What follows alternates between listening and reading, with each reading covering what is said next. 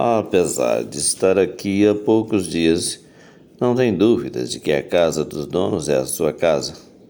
Mas hum, o seu sentido de propriedade, por incipiente, ainda não o autoriza a dizer, olhando em redor: tudo isso é meu.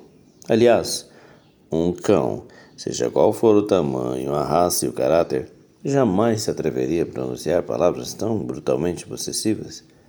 Diria, quando muito, tudo isso aqui é nosso. E ainda assim, revertendo ao caso particular destes oleiros e dos seus bens móveis e imóveis, o cão achado nem daqui a dez anos será capaz de ver-se a si mesmo como um terceiro proprietário.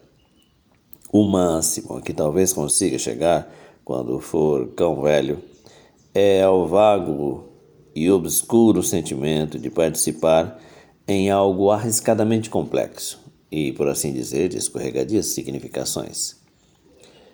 A saber, um todo feito de partes, em que cada uma é, ao mesmo tempo, a parte que é e o todo que faz parte. Assim, um todo feito de partes, em que cada uma é ao mesmo tempo a parte que é e o todo que faz parte. Ideias aventurosas como esta, que o cérebro humano, grosso modo, é mais ou menos capaz de conceber, mas que logo tem uma enorme dificuldade em trocar em miúdos, são o pão nosso de cada dia das diferentes nações caninas quer de um ponto de vista meramente teórico, quer no que se refere às suas consequências práticas. José Saramago em A Caverna. A Caverna é um livro muito interessante, né? é um velho oleiro que faz pratos, faz louças para um shopping center.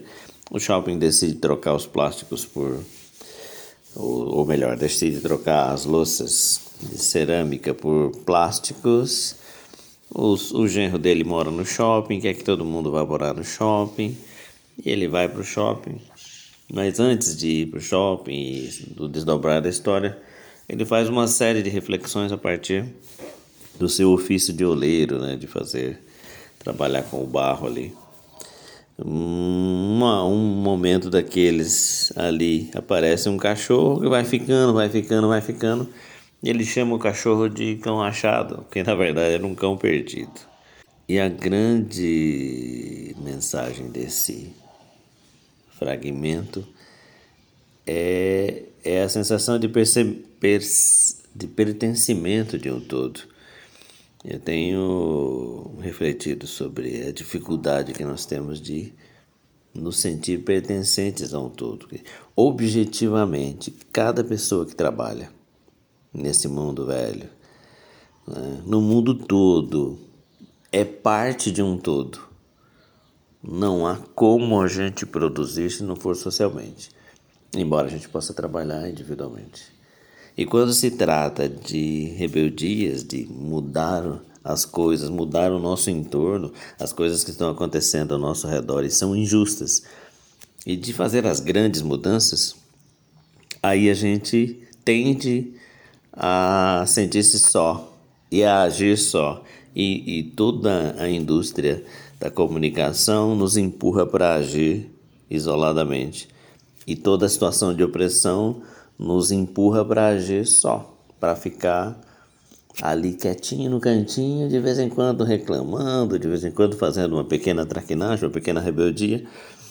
E a gente é, esquece ou não nota que a gente é parte de um todo do qual a gente faz parte. Né? A gente é ao mesmo tempo a parte, aquele indivíduo isolado, aquele elemento isolado, mas a gente é um todo de uma história que vem antes e de uma história que segue, principalmente se tratando de rebeldes.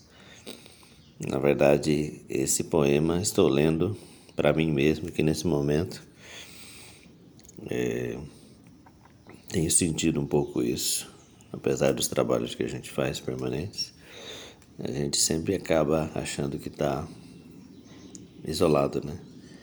Que as coisas não estão caminhando. Então, digo isso para você também.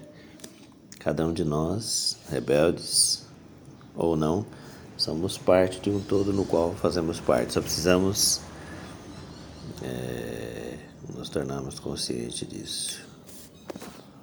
Boa sexta.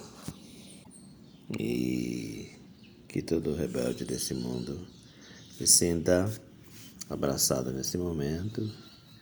E eu me sinto parte da sua luta, com certeza.